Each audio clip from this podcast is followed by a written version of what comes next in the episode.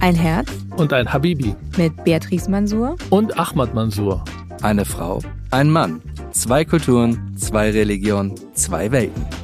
Ein Podcast über eine ganz normale deutsche Ehe. Wirklich eine deutsche Ehe?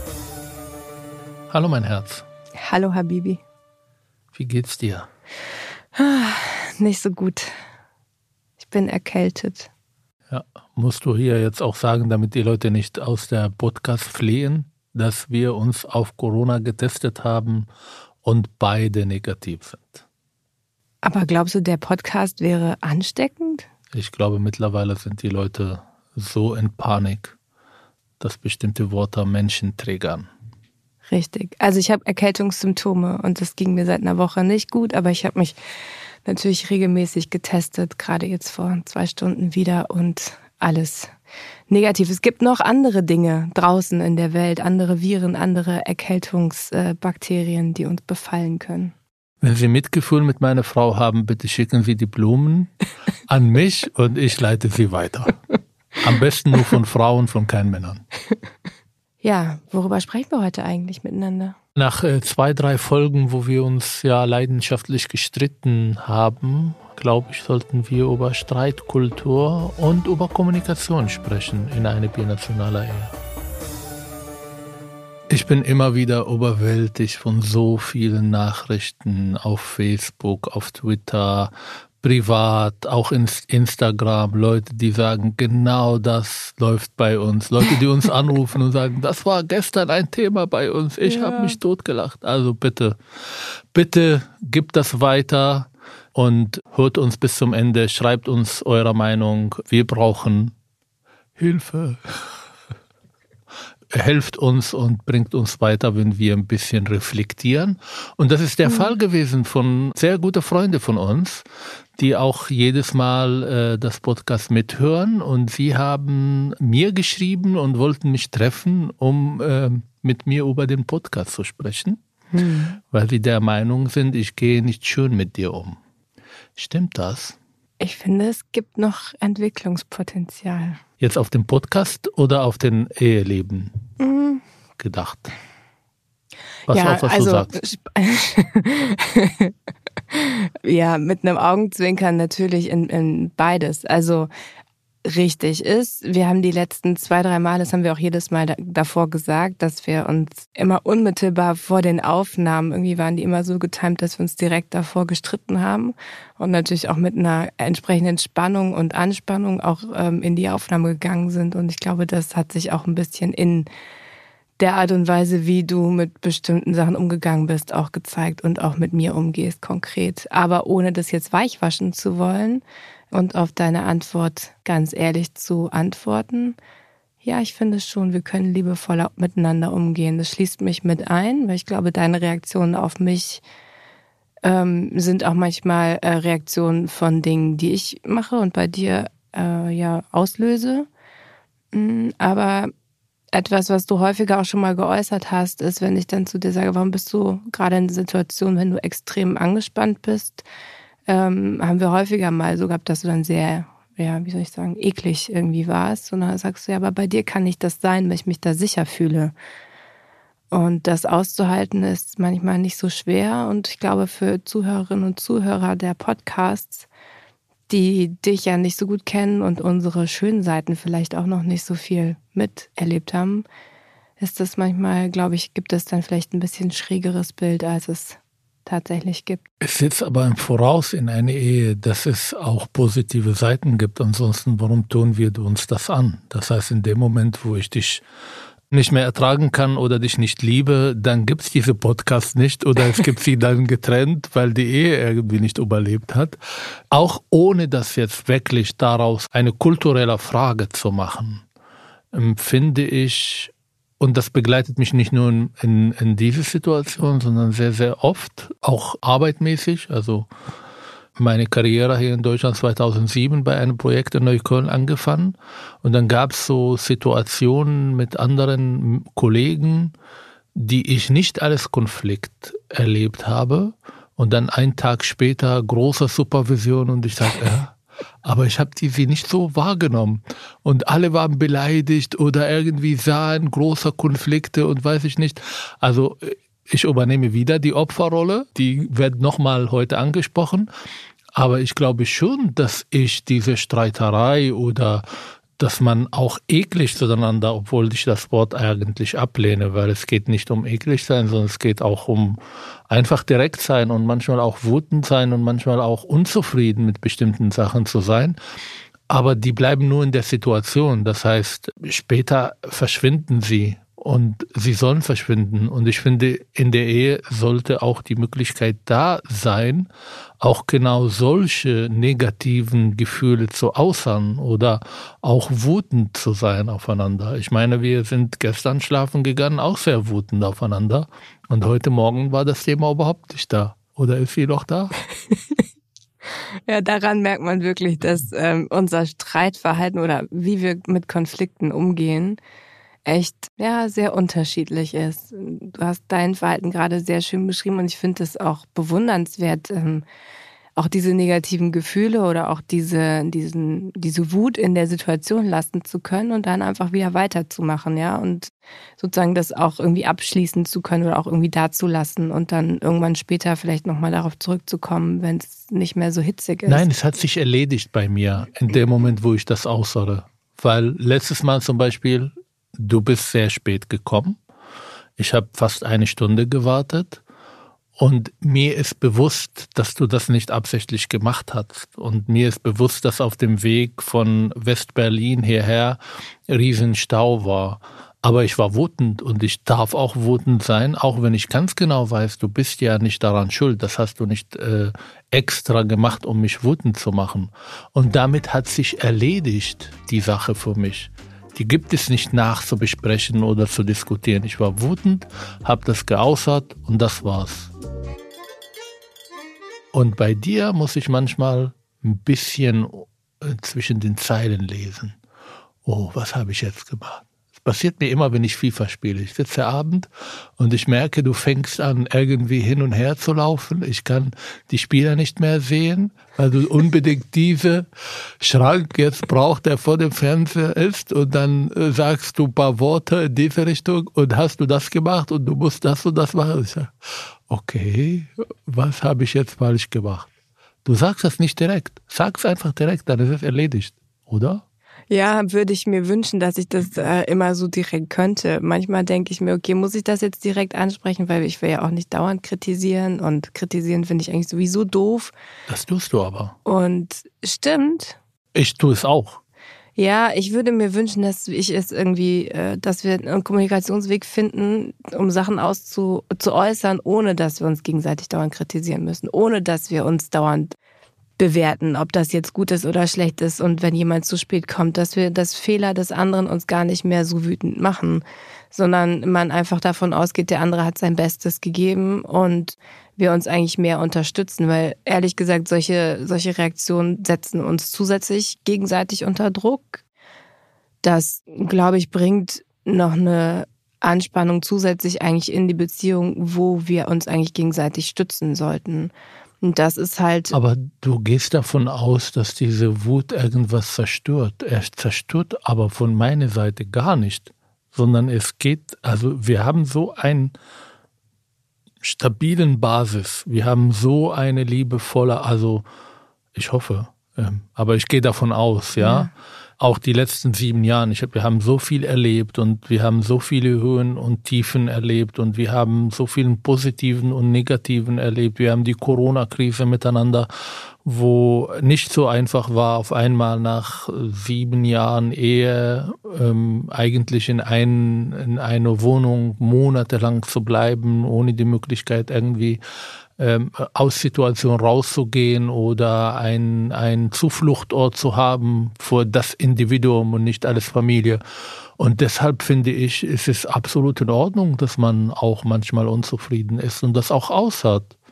Also, wir gucken ja gerade eine israelische Serie zusammen. Und ich war sehr froh, dass du genau das gesehen hast, wie zum Beispiel auch arbeitmäßig oder in den Familien miteinander umgegangen ist. Die Leute sind viel direkter. Sie sagen, was sie fühlen. Sie sagen es auch direkt und da werden diese, diese Beziehungen nicht kaputt gehen deshalb, sondern im Gegenteil. Wenn es hart auf hart kommt, dann sind die Leute für, voneinander da. Und in unserer Ehe ist genauso. Vielleicht setze ich voraus viele, viele Sachen, die ich nicht kommuniziere. Und zwar die Liebe, die Wertschätzung, die Dankbarkeit überhaupt mit dir in eine Beziehung zu sein. Aber nach sieben Jahren muss ich das nicht jeden Tag sozusagen beweisen. Das soll auch bei dir schon angekommen sein. Ja, natürlich, solche Sachen sind angekommen, aber ich glaube, wenn man mh, mm, immer nur dann direkt und die Direktheit für sich irgendwie beansprucht, ja, wenn es um negative Dinge geht, dann finde ich, sollten genauso direkt und genauso äh, offen und auch genauso mit derselben Bedeutung auch die positiven Dinge besprochen und angesprochen werden und man auch Dinge lobt oder auch sagt, dass man es wertschätzt oder dass man sich auch gerade irgendwie positiv fühlt und da nicht dann darüber hinweggeht und im Grunde genommen das Gefühl, ja, ist ja eh klar. Also das ist fast so ein bisschen wie dieses schwäbische Sprichwort irgendwie nicht geschimpft ist schon genug gelobt oder so ähnlich heißt das. Also Hab nichts verstanden, nicht aber geschimpft ich, ist schon genug gelobt, ja. Das so. ist ja, äh, jetzt vergleich mich nicht mit den Schwaben. Nee, aber die Grundhaltung ähm, ist ja da so ein bisschen ähnlich. Also wenn man dann sagt, ich äh, bin halt direkt und ja, das stimmt, was du gerade über die israelische Serie gesagt hast, das Umgehen miteinander ist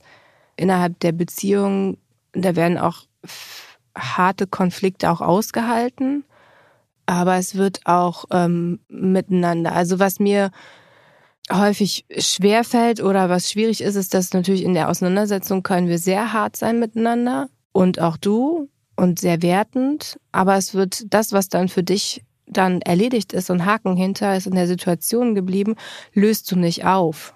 Und dann kommt diese Auflösung der Spannung nicht zustande, sondern man ist dann in dieser Situation oder ich bin dann in der Situation, denke mir, okay, jetzt, äh, das war jetzt äh, für dich richtig äh, schwierig, richtig schlecht und man kommt nicht mehr in dieses, man löst es auf, versöhnt sich oder so, sondern du gehst halt weiter über zur Tagesordnung. So. Und das ist. Ähm, Nein, nicht so immer. Also häufig. es endet immer mit einer Umarmung. Ja, meistens muss ich die initiieren und muss sagen, jetzt äh, möchte ich, dass wir uns jetzt nochmal richtig irgendwie miteinander versöhnen oder dass wir irgendwie einem das irgendwie symbolisch sagen, okay, jetzt ist der Streit auch wirklich vorbei, ja. So ein, ein einen Haken hintersetzen und zu können. Und ich bin auch der Meinung, ich sage auch viel Positives. Nimm das doch jetzt erstmal so an und geh nicht gleich in die Verteidigungsposition. Muss ich aber, oder? Nee, finde ich nicht. Kannst du es auch erstmal wirken lassen. Man muss auch noch dazu sagen, der ähm, Belastungsfaktor in unserer Beziehung, wenn man das so beschreiben will, ist die Tatsache, dass wir nicht nur verheiratet sind, sondern wir arbeiten auch zusammen. Das heißt, das Private und das Berufliche mischt sich, misch, mischt sich miteinander. Mhm. Das stimmt. Vielleicht sollten wir eine Folge auch dazu machen, weil wir haben auch viel dazugelernt. Ich glaube, 2017 haben wir unsere Firma gegründet, mhm. beide zu 50 Prozent Geschäftsführer. Und 2018 haben wir wirklich große Konflikte gehabt, weil ich mit bestimmten Sachen unzufrieden war, du mit bestimmten Sachen unzufrieden warst, ähm, habe versucht, mich bei bestimmten Sachen einzumischen, wo du ganz klarer Antwort gegeben und zwar, das sind meine Bereiche und ich will nicht, dass du jetzt irgendwie den Post spielst. Es war eine sehr harte Situation und ich glaube, auch bei vielen Auseinandersetzungen, die wir haben, da geht es kaum um das Private, sondern vielmehr oder manchmal auch um das Private, aber vielmehr um eigentlich berufliche. Also das Berufliche ist manchmal oder häufig auch der Anlass, weshalb wir äh, diskutieren waren. Auch tatsächlich die letzten Male, äh, jedes Mal oder eigentlich fast, also häufig die äh, Auslöser oder Anlässe. Aber was eigentlich dahinter steht, sind schon, und das glaube ich etwas, was in vielen Beziehungen Thema ist, was ich auch so wahrnehme, ist das Thema das ist ein blödes Wort, mir fällt kein besseres ein, aber es geht schon um Rollen und um Machtverteilung und wer äh, bestimmt, in welche Richtung es geht. Und wir haben zu unterschiedlichen Sachen auch unterschiedliche Positionen. Und das äh, miteinander abzuwiegen und dann den Kompromiss zu finden, mit dem beide mitgehen können und man dann auch nicht das Gefühl hat, man ist unterlegen und es ist immer der gleiche, der bestimmt, wo es lang geht, bei den Entscheidungsfindungen und Entscheidungsprozessen bist du sehr israelisch gepolt. Also ich glaube sogar noch eine Mischung israelisch und männlich. Und ich glaube gerade die Arbeitswelt, äh, ich weiß nicht, ob ich das so sagen kann, ich, dazu kenne ich sie zu wenig, aber es ist so mein Eindruck von ganz weit fern, ja. Ist schon sehr, okay, es gibt ein Problem, okay, präsentiere mir die Lösung A, B, C und dann wird sofort entschieden. Und es ist wenig Raum für die Sachen nochmal zu durchdenken und dann zu überlegen, okay, wir haben Möglichkeit A, B, C, gibt es noch eine Möglichkeit, vielleicht D, die wir einfach nicht gesehen haben. Und du übernimmst häufig, wenn ich sage, pass auf, wir haben folgende Situation, es gibt das und das, die und die Lösung, ich wäre für Lösung A, dann bist du schnell dabei zu sagen, nee, sehe ich nicht so, äh, Lösung B. Oder manchmal komme ich auch zu einer Situation, sage, ich habe gerade keine richtige Lösung, hm, ich überlege das oder das und das macht bei dir schon diese, oh Gott, sie überlegt schon, ja. Aber es Gott. Arbeitskreis gründen. Arbeitskreis, ja, so ungefähr. Und du bist kein, kein Sparringspartner, um Gedankenspiele zu machen, um mal das eine von da nach da zu schieben, das mal wirken zu lassen, nochmal zwei, drei Tage vergehen zu lassen, den Gedanken wieder aufzugreifen, nochmal neu zu denken. Das hältst du überhaupt nicht aus, weil du willst schon da, hast, denkst du, du willst das, schon drei Lösungen hättest du schon längst umgesetzt, ja, in dieser Zeit. Und ähm, die Schnelligkeit kann gut sein, die Schnelligkeit kann aber auch in manchen Sachen ein blind in auch Richtungen rennen lassen, die man dann ein paar Tage später wieder revidieren muss oder eine Weile später wieder revidieren Herz, muss. Genau das macht uns eigentlich aus. Du hast ja den Kern unserer binationaler Geschäftsmodell hier dargestellt, nicht die Ehe jetzt. Und das ist halt diese Mischung zwischen diese impulsiven, lösungsorientierten Denkweisen und diese gründlichen, überlegen oder mit viel Überlegungen verbundenen äh, deutsche Art und Weise mit bestimmten Situationen umzugehen. Und ich bin nicht hier, um zu sagen, das, was du machst oder die Art und Weise, wie du denkst, ist falsch. Das finde ich, habe ich auch nie geäußert oder abwertend, sondern ich orientiere mich an das, wie mein Gehirn funktioniert, was ich jetzt an Lösungen da habe und du bist da, um zu sagen, Moment mal, wäre ich alleine bei dieser Firma und wäre nach der israelischen Art und Weise dann äh, äh, weitergegangen ohne deine Intervention, ohne deine Sichtweise, dann wäre die Firma überhaupt nicht da, wo sie heute ist. Und wir werden wahrscheinlich nicht so erfolgreich äh, äh sein, wie wir heute sind, das hat zu 70, 80 Prozent mit dir, mit deiner Funktion in dieser Firma zu tun. Ich bin ja nur da, um bestimmte Sachen zu übernehmen, aber das ist nicht die Mehrheit der Arbeit. Das tust du ja im Alltag. Aber trotzdem hat meine Sichtweise auch eine Berechtigung. Ich meine, ich mache alles so. Schau mal, wie die Leute irgendwie Vorträge halten, wie oft sie Stunden und Tage lang das alles vorbereiten. Und ich gehe hin, ich schreibe auf dem Weg im Auto ein paar Stichworte und dann stehe ich da und halte Vorträge. Und die sind sehr erfolgreich. Das ist nicht, dass ich, ich weiß ganz genau, was ich sage. Aber in dem Moment, wo ich anfange, etwas zu schreiben, bin ich super schlecht, weil dann orientiere ich mich nicht an das, was mir gerade im Bauch gegenüber diesen Menschen wichtig vorkommt, wie ich die Leute gewinne, wie ich äh, auch flexibel sein kann. Und diese Flexibilität im Nahen Osten ist enorm wichtig, um überhaupt zu überleben, um überhaupt weiterzukommen. Mit den deutschen Sichtweisen wäre Israel schon vor 50 Jahren ausgelöscht weil sie gewartet haben, um zu gucken, ob wirklich den, ähm, den Palästinenser oder Hezbollah oder Terrororganisationen wirklich eigentlich was Schlechtes wollen oder ja oder nein. Auch nicht abwertend. Aber es sind zwei Kulturen, das zwei unterschiedliche. Und, äh, nein, das sind zwei unterschiedliche so Art und Weisen. Ja, das ist halt jetzt ähm, Politik, weil Deutschland auch mit, mit, mit der Art und Weise, wie sie mit Israel umgeht, ist auch abwartend und nicht ihre äh, Gefahren ernst nehmen. Aber das ist jetzt nicht für eine binationale Ehe-Podcast. Es ist die Mischung.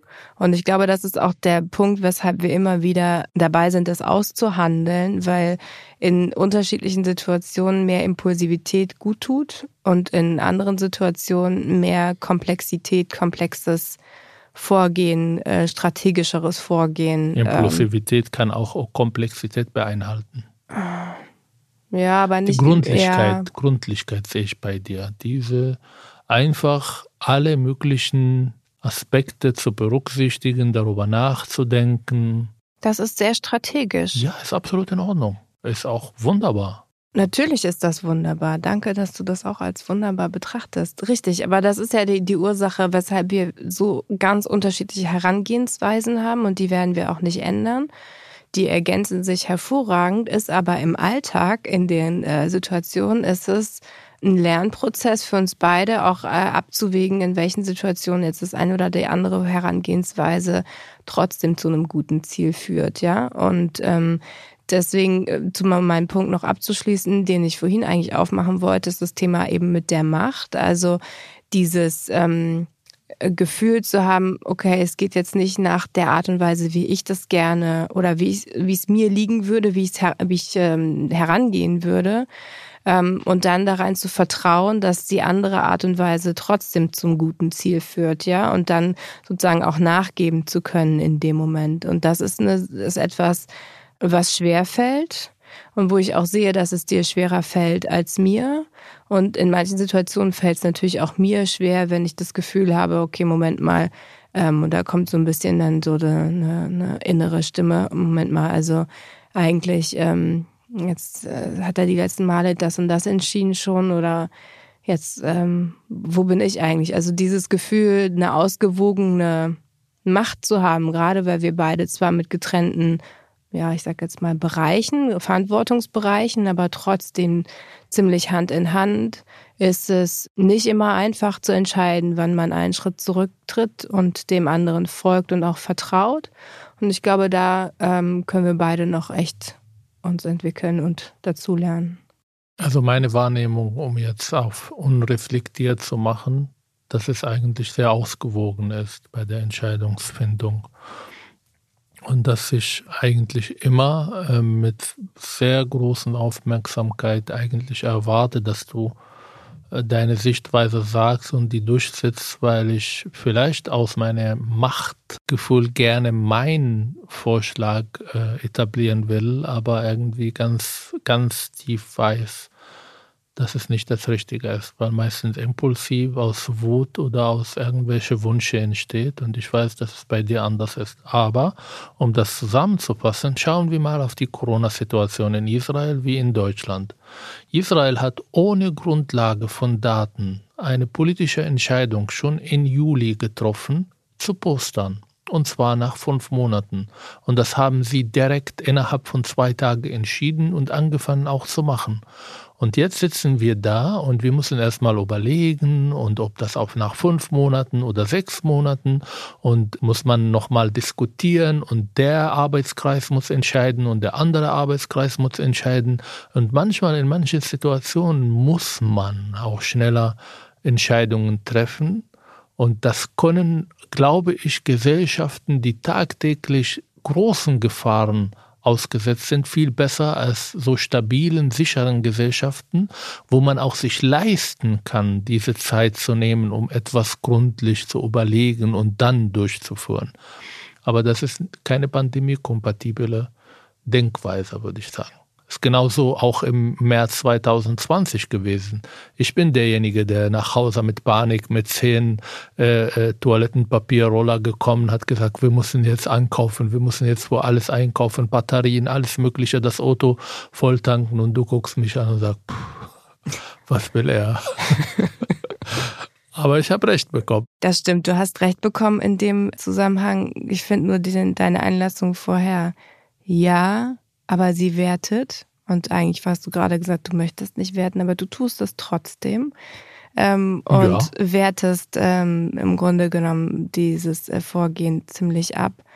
Ich glaube, dass, ähm, um das zu vergleichen, ist es, ähm, vergleicht man, das haben auch die vorherigen äh, ja, Debatten und auch Vergleiche, wie es in Israel gelaufen ist, in Deutschland gelaufen ist, auch gezeigt, dass ähm, systemisch einiges unterschiedlich ist zu dem, wie es funktioniert in Israel und auch in Deutschland. Und es stimmt, wir haben sehr lange gebraucht, auch im Sommer mit dem äh, Testen und das Impfen auf den Weg zu bekommen. Und dann ist es aber vergleichsweise unglaublich schnell gegangen. Was ich damit sagen möchte, ist, wir denken vielleicht länger nach, wir brauchen mehr Aber am Ende, du darfst nicht lachen. Doch. Nein. Wenn Warum? die Deutschen etwas machen, dann wird das gründlich, ja. Ja, stimmt ja. Siehst du. Du weißt, Also. was ich meine. Glaubst du, in den letzten Folgen habe ich auf Opfer gemacht? Weil das ist halt der Rückmeldung, der von Mhm. diesem Freund gekommen ist, Ja.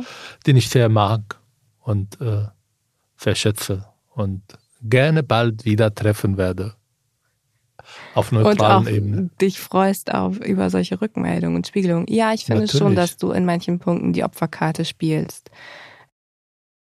Und ich habe auch lange darüber nachgedacht. Also du spielst sie zum Beispiel, ich überlege gerade bei der letzten Folge, wo es Und um Urlaub. den Urlaub ging. Ja, warum zwingst du mich dazu, in die Berge zu gehen, sowas äh, zu machen und überhaupt Urlaub zu machen? Und guck doch mal, wo ich hergekommen bin. Ja, mein Opa hatte einen Esel und ich habe einmal die Pyramiden in meinem Leben gesehen. Und guck mal, wie weit ich schon mich weiterentwickelt habe und du bist immer noch nicht zufrieden. Und auch im Haushalt, egal wie viel ich mache, du bist nie zufrieden. Ich bin doch schon total gleichberechtigt. Ja, es stellt sich mir ein bisschen die Frage, wo die Eigenverantwortung bleibt. Welches Leben möchtest du leben? Wie möchtest du das gestalten? Bist du getriebener von meinen Ansprüchen? Bist du getriebener von meinen Vorstellungen und versuchst sie zu erfüllen? Bist frustriert, weil du irgendwie merkst, dass äh, du bekommst eben keine fünf Fleißsternchen und äh, Streicheleinheiten und äh, Lobesworte in, in einer Tour? Also das ist so ein Nein. bisschen die. Ich will 25, 95 Prozent aller deine Forderungen erfüllen und trotzdem das Recht behalten, zu jammern. Warum? Weil es ein? Grundrecht ist, zu jammern. Nochmal. Erstmal, wenn wir jetzt beim Sarkasmus bleiben, mir steht das Recht, Opfer zu sein. Laut manchen äh, oder laut die meisten äh, äh, Universitäten der westlichen Welt. Ich bin zu 99 Prozent genetisch gesehen Opfer. Zweitens, ich finde, ja, ich habe eine Biografie und die ist komplett anders als deine. Meine Sozialisation, meine Entwicklung, meine Erinnerung, meine Gedanken, meine Kontakte sind nicht in diesem Land entstanden. Genauso wie meine Sozialisation. Und ich habe mich bewusst entschieden, in diesem Land zu bleiben. Auch mit den Gefahr hin, dass ich nie ankommen werde. Und ja, ich habe Familie in Deutschland. Ja, ich habe, ich fühle mich wohl. Ich habe das Gefühl mitzugestalten. Deutschland ist meine Heimat und ich werde wahrscheinlich meinen, die nächsten, wie alt bin ich? Von 40? Ja, sagen wir mal, noch von 40 Jahren, wenn ich sehr optimistisch bin, in diesem Land verbringen. Ja? Und wahrscheinlich hier auch sterben und das ist meine Heimat. Trotzdem, Teil von mir findet viele, viele, viele Sachen, die ich im Alltag erlebe, immer noch fremd. Immer noch schwierig irgendwie als normal zu betrachten. Ich mache mit. Wir waren ja gestern beim Laternenumzug, ja, mit unserer Tochter. Wie oft in deinem Leben hast du Laternenumzug mitgemacht? Als Kleinkind oder irgendwann Leute gesehen? Seit, Seit dem 35 Kindergarten. Jahren. Mhm. Genau. Das war meine vierte. Und nur wegen meiner Tochter. Und trotzdem kommt mir das ein bisschen anders vor. Komisch. Komisch nicht im negativen Sinne. Aber ich habe nicht diese natürliche Umgang mit solchen Situationen. Und es gibt tausend solche, auch wenn es um Gleichberechtigung. Du hast ja gesehen, wie meine Mutter fast geweint hat, als sie gesehen hat, dass ich irgendwas abgewaschen habe zu Hause und sie mit voller Wucht äh, äh, gekommen ist, um das zu übernehmen und die will das machen. Aber ich mache es. Und ja, ich bin nicht jemand, der damit sozialisiert ist. Du erinnerst dich an die ersten äh, Male, als du bei mir warst, als wir uns kennengelernt haben. Und dann war mir wichtig, dass wir das 50-50 teilen, weil ich in einem Lernprozess bin. Und ja, ich bin nicht jeden Sommer irgendwo hingegangen, um ähm, Urlaub zu erleben, zwei Wochen oder drei Wochen. Das ist bei mir etwas Neues. Und ja, ich mache es gerne. Und ich mache ich bin dankbar, dass ich überhaupt das erleben kann. Ich bin dankbar, mit dir zusammen zu sein. Ich bin dankbar, in dieser Gesellschaft zu leben. Ich bin sehr dankbar, diese Erfahrungen machen zu können. Aber sie kommen mir nicht natürlich vor. Sie kommen nicht, nicht etwas, was ich schon tausendmal gemacht habe. Diese Geschicktheit beim Umgang damit ist nicht da. Und dann finde ich der einzige Ort, wo ich vielleicht auch sagen kann, ey, ich habe keine Ahnung wie ich damit umgehe oder das überfordert mich oder das finde ich komisch mit dir, weil ich mit dir am intimsten bin von allen anderen. Mit wem soll ich das machen? Mit wem soll ich darüber reden, dass ich jeden Abend, jeder Nacht, nicht jeden Abend, irgendwo einen Albtraum habe aus meiner alten Heimat, wenn nicht mit dir? Oder dass manche Sachen mich überfordern hier, dass wir beim Bundespräsidenten war und ich keine Ahnung gehabt habe, welche Messer man nehmen soll jetzt beim Essen und welche Löffel sollte man den Nachtisch essen und so weiter. Ich war beim Kanzleramt und habe dann als erster äh, meine äh, Kaffeetasse irgendwie komplett äh, ähm, äh, also sie ist runtergefallen und das war alles dann voll mit, mit Kaffee ich kenne mich da nicht aus. Es kommt mir nicht so gewohnlich, was, was du in deiner Sozialisation schon alles erlebt hast. Das habe ich nicht.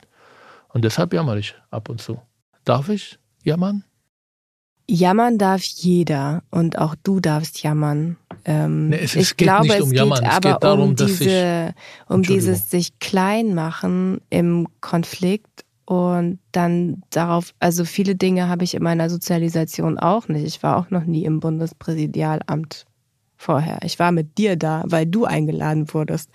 Du der Ausländer, nicht ich, die Deutsche. Und ich ja, habe lass dich es raus, begleitet. Lass es raus, kleine Diskriminierung. Nee, überhaupt, ja. nein, nein, nein, das hat mit doch, doch, doch. nein, überhaupt nicht. Das hat mit Diskriminierung gar nichts zu tun, sondern das zeigt nur, dass eigentlich du derjenige bist, der unglaublich viel geschafft hat von uns beiden und du dich irgendwie. Ich habe alles deinetwegen geschafft. Du dich klein machst und sagst, Moment mal, und dich dann dahinter versteckst hinter deiner Biografie, weil ich glaube, manchmal ist es, ist, bis überholst du dich selber in deiner Entwicklung und das äh, irgendwie wahnsinnig ist und ähm, es dann viel leichter ist, sich dann darauf zurückzuwerfen oder sozusagen zu sagen, Moment mal, ist ja jetzt. Äh mein Herz. Ich mache mich nicht klein und will mich nicht klein machen. Ich will noch viel erreichen in diesem Land. Mit deiner Hilfe, mit deiner Begleitung. Ja? Nicht, dass du hinter mir stehst und so, sondern mit dir zusammen, ja? Und trotzdem in der Ehe in so ein Podcast, wo es um unser Leben, um unsere Beziehung geht, darf ich auch klein sein. Ich darf auch eine ganz andere Rolle übernehmen, die ich draußen nicht übernehmen kann. Das ist die Definition von Ehe, meiner Meinung nach. Einfach auch mal das sein, was man in dem Moment sein will, ohne viel darüber nachzudenken, okay, was bedeutet das? Wie wird das aufgenommen? Das habe ich ja 24 Stunden, wenn ich draußen bin, wenn ich mit Leuten unterwegs bin. Das, da muss ich irgendwie eine Rolle spielen. Da muss ich auf bestimmten Sachen achten. Aber zu Hause darf ich auch sagen, das überfordert mich. Darf ich mit dir streiten? Ich darf jammern. Ich darf lieben. Ich darf wütend sein. Ich darf Homer Simpson sein, wenn ich sein muss. Wo sonst, wenn ich zu Hause? Mit dir in der Beziehung. Ja, stimmt. Das ist ein schönes Verständnis von Ehe. Das habe ich auch. Finde ich toll. Hm. Vielleicht schaffen wir es ein bisschen weniger zu jammern und weniger überfordert zu sein. Haben wir heute viel gejammert? Hm. Ich weiß nicht, das können uns die Zuhörerinnen und Zuhörer sagen. Ich glaube, wenn wir uns selber nochmal zuhören, dann. ich glaube, viele wollen einfach lachen. Wir sind ja jetzt äh, auch äh, Teil ihrer Entertainment-Programm.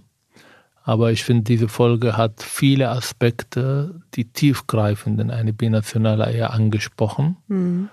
Bin sehr gespannt, was die Leute so denken, ob sie auch diese Erfahrungen gemacht haben, was sie für Feedback, für tolle Tipps vielleicht auch für uns haben. Bitte verbreitet diesen Podcast, abonniert uns. Schreibt uns an herz und habibi.welt.de. Wir freuen uns total, wenn wir Themenvorschläge auch bekommen von euch. Wir haben einiges auch an Themen vorbereitet. Wir freuen uns immer über Fragen und äh, Themenvorschläge auch von euch. und bleibt bitte alle gesund. Jawohl. Bis bald. Ciao.